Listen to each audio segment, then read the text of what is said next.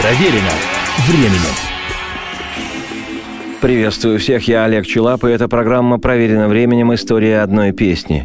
Сегодня часть вторая – история создания песни символа эпохи из репертуара грандиозной британской группы The Rolling Stones «I Can Get No Satisfaction».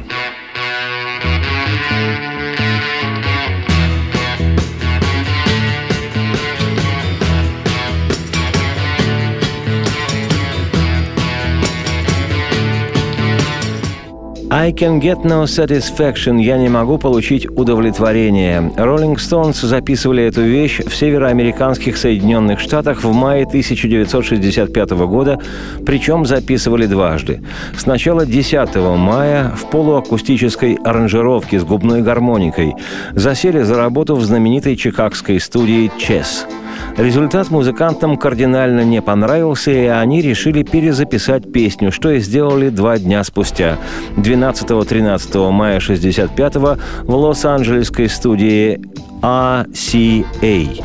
В этот раз аранжировка была более насыщенной, в частности, за счет гитарного фуз-эффекта, утяжеляющего общее звучание. Этот вариант записи оставили незыблемым для современников и потомков. Как позже вспоминал Кит Ричардс, гитарист Stones и автор основного рифа песни, цитирую, «Мне Satisfaction не очень-то понравилась, когда мы записали ее первый раз. Она тогда была с губной гармоникой, и ее рассматривали как неплохой вариант для обратной стороны сингла или, может, как один из треков для долгоиграющей пластинки. Цитате конец.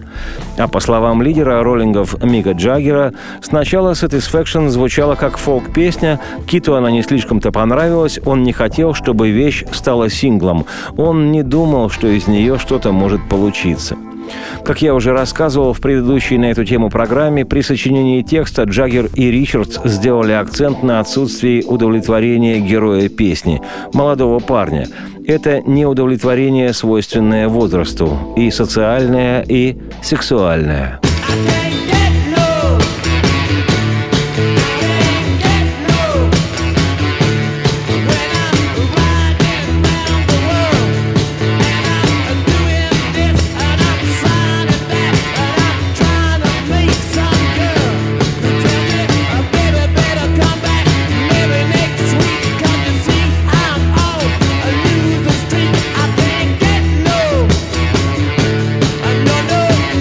Кавер-версии песни Satisfaction сделали многие музыканты, в том числе и классик соул-музыки чернокожий американский музыкант Оттис Рединг, погибший в авиакатастрофе в возрасте 26 лет. Его исполнение стало в каком-то смысле символичным, ведь в начале своей музыкальной деятельности Стоунс играли музыку американских чернокожих блюзменов и рок-н-ролльщиков. Теперь же черные музыканты стали обращать повышенное внимание на рок-музыку белых. Вот что вспоминал по поводу кавер-версии Satisfaction в исполнении Отиса Рединга гитарист Stones Рон Вуд, играющий в группе с середины 70-х. Цитирую. «Я помню, как слушал Satisfaction по радио в автобусе. Меня радовал тот факт, что такие люди, как Отис Рединг, сделали ее кавер-версию. И когда мы ее теперь играем на концертах, мы все еще сохраняем суть той душевной трактовки, которую Отис придал Satisfaction.